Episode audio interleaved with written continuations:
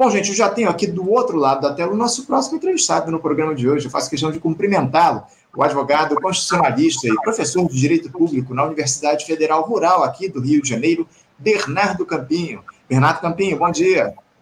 Bom dia, Anderson, tudo bem? Espero que vocês me vejam e escutem. Peço desculpas pela demora em entrar na transmissão, tive problemas aqui de conexão, mas está tudo resolvido. Um prazer estar aqui mais uma vez, obrigado pelo convite. Bom estar dialogando com o Anderson e mandar um abraço grande para toda a equipe do programa, que faz um jornalismo de qualidade, um jornalismo de resistência, e para os ouvintes que estão prestigiando e que são a razão de ser esse jornalismo que faz esse programa acontecer e continuar. É isso, é isso, Bernardo. Eu te agradeço a tua participação. Nenhum atraso. Você entrou aqui na hora certa. Acabei de encerrar a entrevista com o Whitney Marques para a gente receber e tratar aí de questões fundamentais para o nosso país, Bernardo, porque à medida que o tempo passa, o Brasil segue aí aguardando respostas para aquilo que a gente teve lá no último dia 8 de janeiro, né, Bernardo? Aquela intentona que teve o bolsonarismo como protagonista e esses atos lá do, do 8 de janeiro, eles continuam sendo investigados. O ex-ministro da Justiça do governo Bolsonaro e secretário também de Segurança Pública do Distrito Federal, o Anderson Torres, ele prestou depoimento ao Tribunal Superior Eleitoral na última quinta-feira e voltou a dizer que aquela minuta golpista apreendida na casa dele seria descartada e que ele desconhece a autoria desse documento. Já o ministro do Supremo Tribunal Federal, Alexandre de Moraes, o Bernardo, ele revogou na, também na semana passada, a decisão que mantinha o governador do Distrito Federal, o Ibanez Rocha, afastado do cargo. É, disse lá que o afastamento, aliás, afastado do cargo por 90 dias, né? O Ibanez, ele tinha essa decisão do Alexandre de Moraes, ele retomou já as atividades dele no governo do Distrito Federal e ele acabou dizendo lá que, o, que, que esse afastamento dele ele foi necessário para que as investigações se realizassem da melhor maneira. Enfim, o, o Ibanez ele acabou tentando fazer a média dele lá com o Supremo Tribunal Federal, com o Alexandre de Moraes. Mas o fato, Campinha, é que essas investigações, pelo menos na, na minha avaliação, elas andam muito devagar a, a, partir de tudo que tem se dado. O Lula ele teve reunido, inclusive, na última semana, com oficiais da Marinha, é, sabe-se lá em busca de um, sabe-se lá se em busca de um acordo aí sobre essas eventuais punições aos militares golpistas, enfim. Como é que você tem acompanhado, Bernardo, essas movimentações da justiça em relação ao 8 de janeiro? Esses inquéritos eles têm avançado no tempo certo, dada a urgência por responsabilizações, Bernardo? Anderson, é, o tempo da justiça às vezes não é o tempo da política. Então, assim, é, o número de presos, assim, no auge, eu, eu, não tenho os números exatos agora, ainda tem mais de 400 pessoas detidas, mas é, no auge, a gente estava falando de mais de mil pessoas detidas, assim, que se a gente fosse rigoroso, se todas essas pessoas tivessem tomado voz de prisão no, no, no, momento que as coisas estavam acontecendo, se as forças de segurança tivessem respondido rapidamente, no momento, eu acho que poderia ter passado de 5 mil presos ou mais, só pelas imagens que a gente tem do 8 de janeiro. Então, é, um inquérito, em geral, ele demora uns 30 dias para é, ser concluído, com réu preso. Tá? Mas o delegado pode pedir prorrogações. Dos inquéritos, são ofertadas denúncias. Então, assim, é, é uma investigação longa porque fazer a triagem ali de quem estava e quem não. Porque teve gente que só foi para o acampamento, que foi muito mais massa de manobra do que qualquer outra coisa, e teve gente como aquela senhora tal de Dona Fátima de Tubarão, se envolveu ativamente em atos de depredação, em ameaça aos poderes constituídos, vamos dizer assim, entendeu? Porque, assim, não foi só depredação, é, é, foi você depredar coisas específicas no Supremo Tribunal Federal, como invadir sala de ministro e quebrar computador. Tinha uma questão ali de desinteligência e eu acho que tem um pouco efeito manada, mas existia alguma inteligência maior ordenando aquilo ali. Por exemplo, eu vi das investigações que convocações foram feitas por igrejas evangélicas, então a gente precisa rastrear. A, a questão não é mais pegar quem quebrou ou deixou de quebrar ali, é financiador, é organizador, é, é, é pensar se realmente não existe uma organização criminosa mais ampla. Isso demora. O Capitólio americano, o 6 de janeiro deles, é, as primeiras condenações saíram por mais ou menos um ano e as pessoas e assim a, a comissão bipartidária no Congresso continua e as investigações continuam. Não por acaso, uma das, é, vamos dizer assim, é, diretrizes básicas do Donald Trump à sua base republicana foi, obter maioria na Câmara, dinamitar o trabalho da, da comissão. Tá? Há uma estratégia parecida em sentido inverso aqui no Brasil. É, o, bolsonarismo bancando uma CPI com apoio dos lavajatistas, que nessa altura do campeonato não está mais vendo diferença entre uma coisa e outra, para justamente trazer mais problemas para o processo de investigação, para tentar ver aquelas pessoas como vítimas de uma repressão, de um autoritária, enfim, resgatar aquele tweet perdido que envelheceu mal do Sérgio Moro, do governo Lula como alguém que estava promovendo uma perseguição política a seus adversários. Então, é, a gente vem de uma eleição complexa, decidida por uma margem de 2%, é, com um. Eu gosto muito dessa palavra em inglês, aftermath, que seriam os desdobramentos, grosseiramente falando. Muito complicado, porque foi uma transição inexistente, se é que o modelo de transição efetivamente funciona ou não, mas é, não existiu transição. Um país agitado por várias paralisações em novembro, e aí vem o 8 de janeiro. Hum, eu acho que a resposta importante foi dada no dia seguinte. Foi intervenção no DF, é, a conjunção de esforços de Congresso, Judiciário, é, Executivo, trouxe normalidade, unificou a situação numa liderança do governo Lula, forjou mais ainda a legitimidade que ele já tinha obtido nas urnas, e isso, essa resposta política imediata já foi dada. Agora é o tempo da justiça, e eu acho que tanto os inquéritos estão andando até razoavelmente bem, porque eles têm sido ditados pelo ministro Alexandre de Moraes e tem tido uma articulação grande com outras autoridades do judiciário, como também eu vejo que, no caso do governador, já respondendo a sua segunda provocação, Ibanez Rocha, o afastamento dele se exauriu.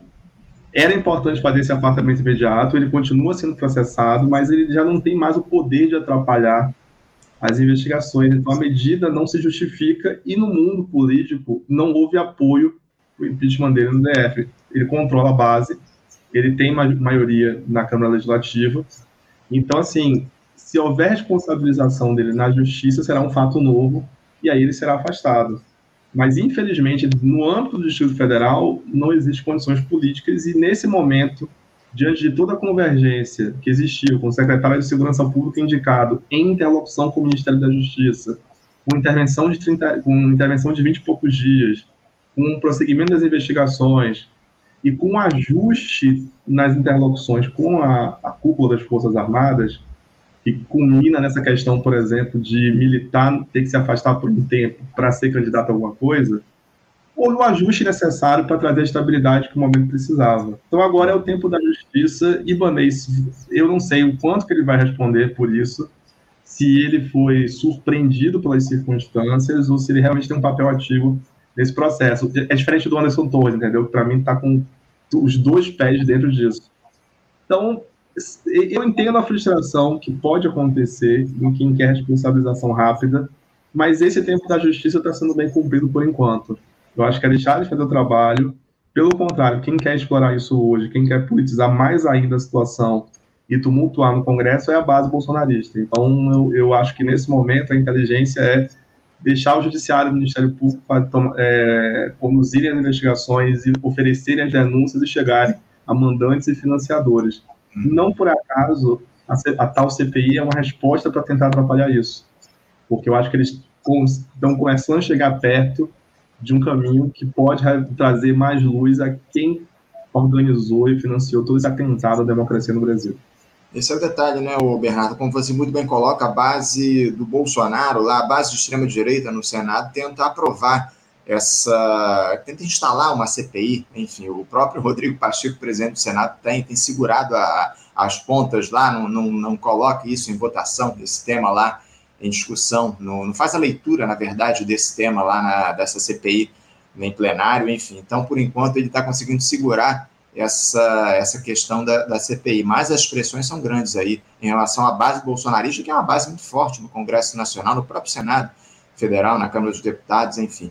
Agora, o, Bernardo, uh, pelo andar da carruagem, você acha possível aí que haja ou que saia uma nova anistia a esses militares envolvidos no quebra-quebra no quebra-quebra lá em Brasília, Bernardo? Porque o presidente Lula esteve reunido aí na última semana com os militares da Marinha, depois dessa viagem que ele vai fazer à China no próximo final de semana, na, na Ásia, né? Porque ele não vai só apenas à, Índia, ele vai também lá ao, aos Emirados Árabes, enfim. Você acha que essa, essa negociação, o Lula ele vai conversar com o Exército também, com a Aeronáutica, depois que chegar da China. Você acha que essa negociação, esse, esse diálogo do Lula ele se dá em torno, talvez, aí de uma, uma nova anistia para esses militares em relação aos atos lá do 8 de janeiro, Bernardo? Essa é uma avaliação política complexa que eu não sei se eu consigo fazer no inteiro, porque eu acho que você tem que ser um insider do governo Lula para entender como é que está essa relação que é muito difícil.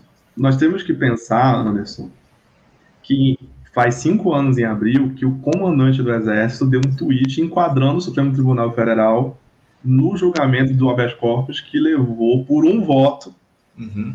E um voto muito confuso até hoje da ministra Rosa Weber o, o ex-presidente Lula por determinação do então juiz federal atualmente senador Sérgio Moro a prisão na operação Lava Jato em função de um, da, da do, da esgotamento de recursos no Tribunal Regional Federal lá da quarta região, lá em Porto Alegre. Tá? Então, são cinco anos em que as coisas não estão muito certas no Brasil. Na verdade, a gente pode retomar mais um pouco.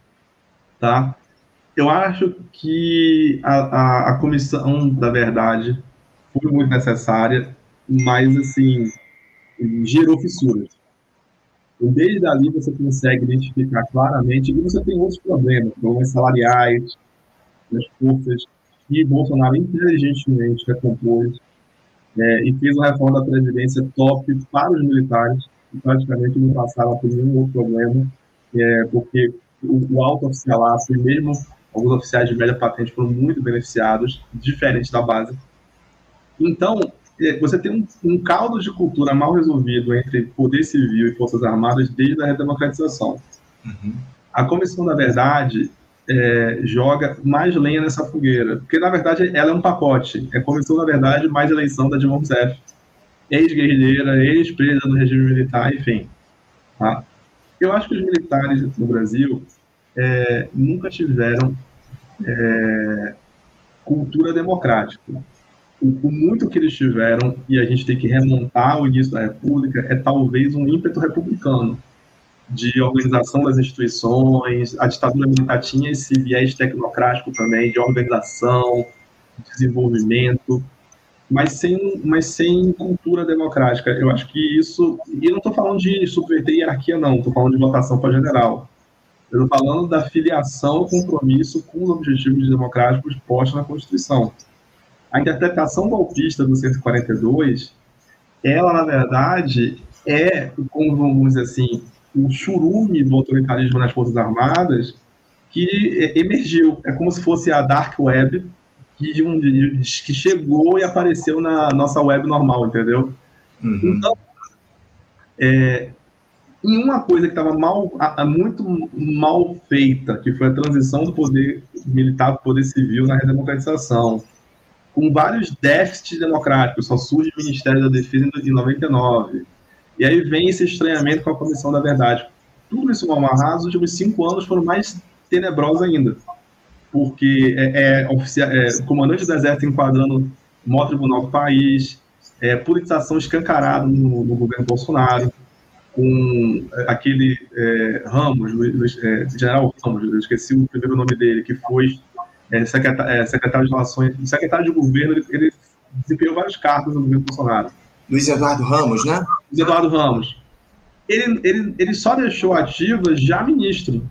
Isso é muito complicado. É, assim, ele só passou efetivamente a reserva depois de um tempo já ministro. Isso, essa sinalização é horrorosa. Nos Estados Unidos, o militar que quer concorrer, que quer sequer botar o nome à disposição, Colin Powell, sei lá, entendeu? Você já tem, ele tem que se afastar imediatamente das Forças Armadas, tem que se aposentar, seria a reforma, né?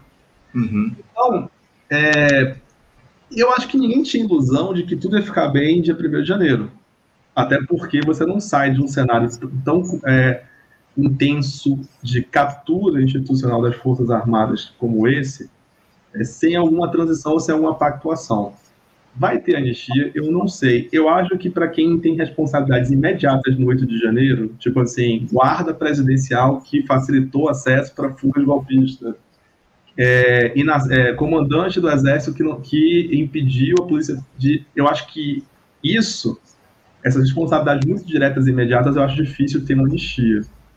Mas a gente uma cultura de anistia de militares no Brasil. Você, você deve lembrar das, das várias greves da PM em diversos estados, a do bombeiro no Rio de Janeiro. Eu tive, eu tive o, o privilégio de estar na OAB Rio de Janeiro e ver uma colega encantada com aquele movimento dos bombeiros, onde surgiu o Cabo da Ciolo.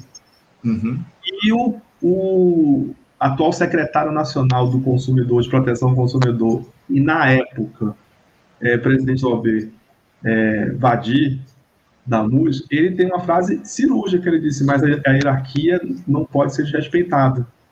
E eu acho que a gente teve uma, uma certa ilusão romântica de esquerda de que esse movimento é, de 20 anos de greves dentro de quartéis era um movimento de, de uma base sufocada querendo oxigenar a instituição, quando na verdade era um movimento muito mais que qualquer coisa corporativista. Uhum. E, os, e os mini-Bolsonaros, os filhotes, os herdeiros, os puxa-sacos, os aliados, estavam todos ali naquelas greves. Se você faz a, a, a mapeamento, todos eles têm grandes exceções, os principais que se destacaram, que foram para a política são aliados hoje do bolsonarismo. Então, eu não sei, Anderson, se algum grau de. Eu não sei se vai haver uma anistia explícita. Talvez a gente tenha responsabilizações cirúrgicas. E o que eu acho é que está havendo uma pactuação. Primeiro, houve a demissão do comandante do Exército, a exoneração, e a troca pelo atual comandante, o general Tomás Paiva. Uhum. Então, já foi uma transação importante que o Lula deu.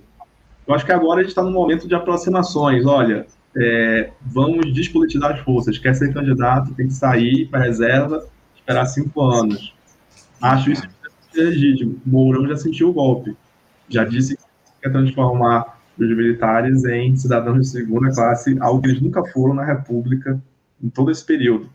E, e nem antes da história do Brasil. Então, eu não sei se eu posso cravar uma anistia. Talvez ela se faça por contingência de momento parcialmente necessária, mas o que eu estou sentindo, que eu acho que é muito correto em relação ao, ao governo Lula, é o seguinte: não dá para ser uma anistia e botar tudo por debaixo do tapete. Eu posso até liberar agora, mas eu tenho que ter as bases para que isso não aconteça mais. Então, essa, esse, esse, esforço de despolitização das forças e as respostas institucionais dadas pelo presidente, pelo ministro da Justiça desde janeiro, são no sentido de traçar uma linha. Eu, posso até não fazer uma carga com o passado, mas daqui para frente vai ter que mudar. Isso na história do Brasil já é salutar, já é positivo, independente de haver ou não anistia, que eu acho que se houver, vai decepcionar muito a base do atual governo, mas talvez, infelizmente, seja um mal necessário dentro dessa conjuntura. É, vamos aguardar aí para ver quais serão as próximas movimentações do governo, enfim, do Lula, desse diálogo com os militares, como é que isso, em que bases isso vai se dar. Mas, o Bernardo, eu queria mudar de assunto porque surgiu com força aí nas últimas semanas uma essa evocação aí para que uma mulher preta seja nomeada ministra do Supremo Tribunal Federal para a próxima vaga que vai surgir na, na Suprema Corte, isso depois de que o, o nome lá do Cristiano Zanin, o ex-advogado do presidente Lula, ele apareceu como favorito à sucessão do Ricardo Lewandowski, que vai deixar a Suprema Corte no mês de maio, se eu não estou enganado. Uh, eu, eu, queria como é que você, saber como é que você se coloca em torno dessa discussão, Bernardo, e até que ponto o simbolismo de nós termos uma ministra negra no STF no lugar de um homem branco, ele pode ampliar o sentimento de justiça aqui no nosso país. Inclusive, essa é uma demanda aqui do nosso ouvinte, o, o histórico Pedro Miguel, ele pedia aqui para a gente questionar a respeito disso. Eu já tinha reservado esse tema para a gente trazer na nossa discussão de hoje, mas como é que você observa, Bernardo, essa questão da, da necessidade ou da possibilidade de indicação de uma mulher preta para o Supremo Tribunal Federal para a vaga do Ricardo Lewandowski?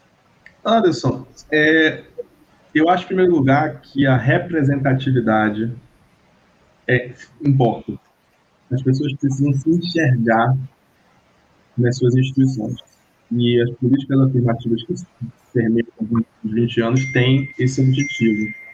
Eu lembro de ter um seminário onde estava a, a presidente da Suprema Corte da Índia, que era de uma casta considerada inferior, e que só conseguiu estudar e se formar em direito por causa de políticas afirmativas que existiam naquele país. Então, é, eu, eu, eu, lembro também de ter de estar em encontro com a presidente da Suprema Corte do Canadá, a importância de ser a primeira mulher. É, eu, eu conheci em um evento internacional em cinco anos a presidente da Suprema Corte da Nova Zelândia. Então, no gênero, essa questão da representatividade, da diversidade e de como isso é importante nas instituições, isso já é fundamental. Porque quando a gente vai para a magistratura, as mulheres já são maioria na maioria dos concursos na base da magistratura, mas ainda são muito pouco presentes nos tribunais. Vou dar só um exemplo simples para você. A Bahia fez uma lista tríplice paritária. A OAB indica, faz uma lista sextupla e o tribunal transforma em tríplice. E é, a OAB local se comprometeu com uma lista paritária, três mulheres e três homens, e assim fez, e duas mulheres ficaram em primeiro lugar. O tribunal eliminou todas as mulheres da lista tríplice que foi para a nomeação do governador. Então, há déficit. Também o judiciário tem que fazer a sua conta e eu acho que ele precisa ser mais inclusivo é, e mais representativo. E a questão da representação da população negra no judiciário, o número de juízes federais negros, por exemplo, é muito pequeno. Então, assim, trazer as, a, a, isso para a base já é uma questão, e você ter na cúpula, acho, isso já se reflete também. Quando o Lula nomeia nove ministras, nove ou dez, eu, eu, eu, me perdi no número exato, mas é a maior representação feminina de um ministério na história da República, depois do Bolsonaro, que só tinha duas, que era 10%, acho que chegou a ter três por um período muito curto. É, a gente tem um, um, ganho democrático, mas o que me inquietou é que, tirando Simone Tebet, todas as mulheres nomeadas foram para ministérios na área social e muito fracionamento de ministérios existentes. Então, Silvia Almeida vai para os direitos humanos, aí eu quebro é, populações indígenas, igualdade racial, é, no meio da Daniele, no meio é, a Sônia, enfim, pareceu muito mais simbólico do que efetivo. É importante que as mulheres estejam em postos de poder, e mais ainda as mulheres negras. Então, quando a ministra Simone disse, eu estou querendo compor minha é, equipe, mas estou com, achando com dificuldade de achar mulheres negras, houve uma reação muito grande de vários é, articulistas, inclusive da ministra Aniele Franco, dizendo, olha, tem pessoas ótimas aí no TCU, na Câmara, tem economistas, vão fazer uma lista para te ajudar a fazer isso. Então, esse enfrentamento é, é, é fundamental. A, a, diversidade não pode ser panorâmica e nem decorativa, Anderson. A gente precisa é, de mulher negra no Ministério da Defesa, urgente eu sinceramente faço uma campanha para isso. A gente precisa de mulher negra. É, é, é Marina, Marina Silva está de volta no meio ambiente, mas naquela, naquela eleição que ela apoiou a Écio Neves, se cogitou o nome dela nas relações exteriores. Eu acho que seria um bom nome, seria representativo e importante. Não acredito. Diga. Não, não, pois é. é, é inclusive, Bernardo, essa discussão que você traz, a gente trouxe naquela época, né? Porque há um simbolismo, evidentemente, nessa nomeação de mulheres para ministérios, mas elas acabam ocupando cargos ali ou, ou postos de menor destaque efetivamente político. Né? A gente não tem uma, uma mulher no Ministério da Economia, ou no Ministério da Justiça, ou no Ministério é, enfim, em, pastas aí que tenham um, um, valor político representativo maior, né? Eu acho que essa questão é muito importante que você traz aqui para a gente, a importância de se ter mulheres e mulheres pretas, acima de tudo, em pastas que têm uma dotação orçamentária mais alta, no próprio Ministério da Economia, enfim, é, ou da Fazenda, de toda forma, mas a questão é que é, é essas nomeações elas foram feitas em pastas é, mais simbólicas do que qualquer outra coisa, né? Porque a, gente não sabe qual é a capacidade que o Ministério dos Direitos Humanos ou o Ministério da Igualdade Racial, enfim, esses ministérios vão ter de dialogar com as pautas importantes do nosso país e com quem comanda o poder político e o poder econômico. Essa é a grande verdade, não é, Bernardo? Então, essa é uma discussão que precisa ser feita. Eu, eu preciso também trazer aqui para você, o Bernardo, o seguinte tema, porque tivemos aí a retomada das discussões lá no Senado Federal, daquela proposta foi levada a cargo lá no ano de 2019 pelo senador Plínio Valério, se estabeleceu um mandato de oito anos para os ministros do Supremo Tribunal Federal. De acordo com essa PEC lá, que foi estabelecida, foi indicada pelo senador Plínio Valério, que é do PSDB do Amazonas, essa, e voltou à mesa de debates, deixaria de se existir um mandato vitalício com aposentadoria compulsória dos magistrados do Supremo aos 75 anos. O argumento dos que apoiam essa questão do estabelecimento de um mandato fixo é que, pela regra atual, os, os magistrados, os ministros do Supremo teriam um poder muito grande. Te agrada o estabelecimento, Bernardo, de um mandato definido para os ministros do Supremo Tribunal Federal, que seja de oito anos, enfim? É, que tipo de problemas poderia citar uma proposta como essa, se há problemas em relação a isso? É, Anderson, nosso modelo é a Suprema Corte dos Estados Unidos. Lá os ministros são vitalícios, mas lá a cultura política é outra. Os, os uhum. ministros da Suprema Corte já se identificam como republicanos e democratas, dependendo de quem indicou mas tem profunda independência política. O, eu acho que eu já comentei numa edição passada aqui do programa que o Nixon, se não comentei, fica o registro, o Nixon foi convencido a renunciar pelo ministro que ele nomeou para ser presidente da Suprema Corte, um republicano igual a ele. Ele disse, olha, tem o que fazer aqui não. É, ou você sai, ou você vai sofrer um impeachment. A gente não pode fazer nada por você, entendeu? Até o, até o início dos anos 2000, é, teve situações em que a Suprema Corte era muito majoritariamente republicana e apoiou medidas de um presidente democrata e o contrário. Porque existe um signo de independência política muito grande e porque o desenho institucional da Suprema Corte nos Estados Unidos não é para falar sobre tudo. Ela julga 300, 400 casos por ano.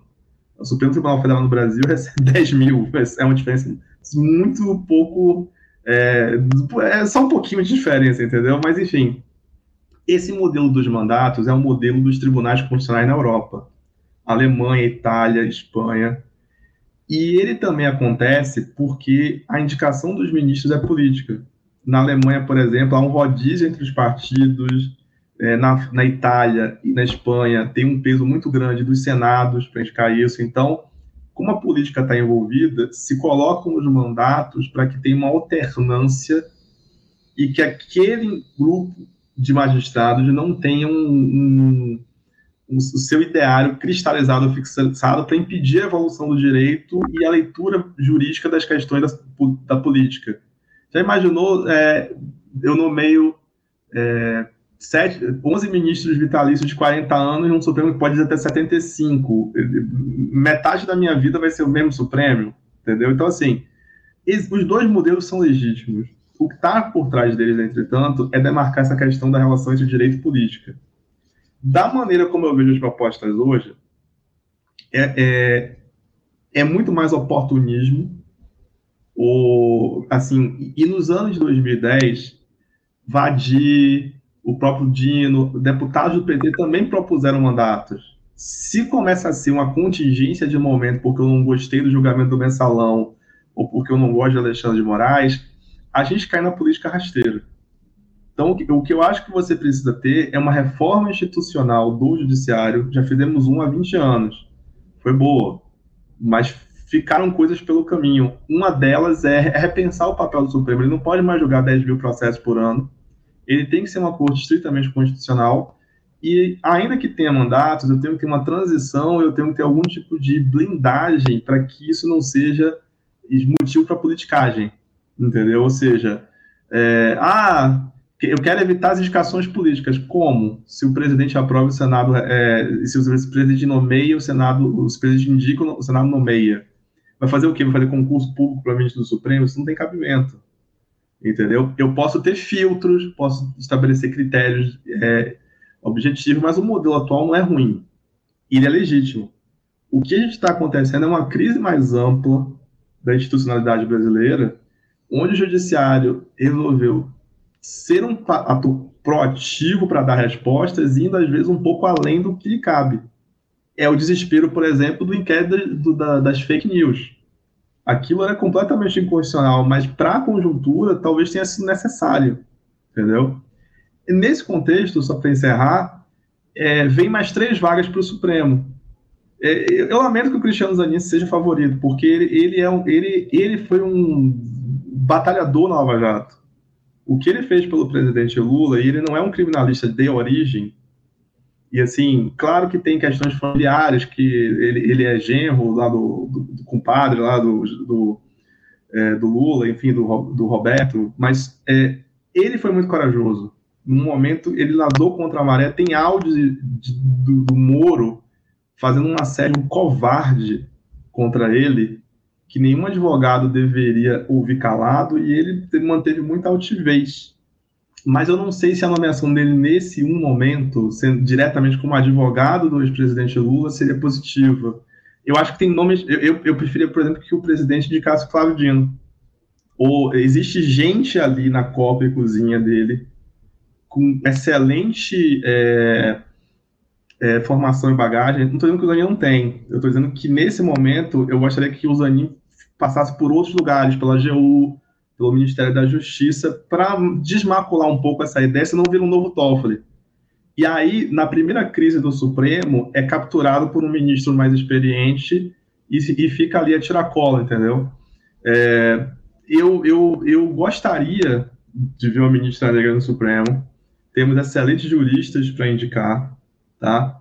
Mas, na verdade, eu queria que isso fosse o primeiro passo para o Supremo ter, um, por exemplo, maioria de mulheres negras e, e brancas, ou, ou, até indígenas, vamos dizer assim. Eu acho que está na hora do Supremo ter uma composição mais diversa, mas não só o Supremo, Anderson. A gente tem que olhar para o TCU, para o Superior Tribunal de Justiça, fazer a reforma na cúpula, sem, sem mudar a estrutura do sistema, transforma tudo em algo decorativo. E eu sinto que tanto a busca por uma, ministra negra, quanto essas propostas de mudar a forma de composição do Supremo e a forma de estabelecer mandatos fixos, enquanto isso for só fruto da contingência do momento, a gente não tem um avanço democrático significativo. Vai ser a foto daquele retrato daqui a alguns, daqui a, se perde. Então, acho que o debate não deveria ser ministra negra só, mas assim, como tornar as indicações mais representativas, mais democráticas, mais diversas e levar efetivamente negros e negras, indígenas, é, até portadores de deficiência, outras minorias, para esses espaços de poder. E em relação aos mandatos, como fazer isso sem ficar capturado pelo Centrão, por exemplo. Você já pensou mandato a cada oito anos o Centrão podendo, no Senado, fazer barganha? É, e como seriam esses critérios, entendeu? Então, tem uma discussão mais ampla que eu acho que, infelizmente, está se perdendo, mas já acho positivo, no caso, a busca de uma, de uma indicação de uma jurista negra para o Supremo, só não acredito que vai ser nessa vaga agora. Deve ser para o próximo ano, ou uma das três. Dizem que o Luiz Roberto Barroso vai se aposentar em dois anos. Uhum. Então seriam três vagas no governo Lula. Vamos aguardar. Mas eu é vejo muita essas, essas questões de mandato sem um aprofundamento, sem, sem um acordo suprapartidário. Sem dúvida. Não, representatividade é muito importante a gente ter, como você muito bem coloca lá, no Supremo Tribunal Federal, enfim. Bernardo, eu quero te agradecer muito a tua participação conosco no programa de hoje. Muito obrigado por você nos ajudar a entender um pouquinho mais esses membros da justiça aqui no nosso país. Eu te desejo uma ótima semana de trabalho e deixo aquele abraço forte de toda a equipe do programa.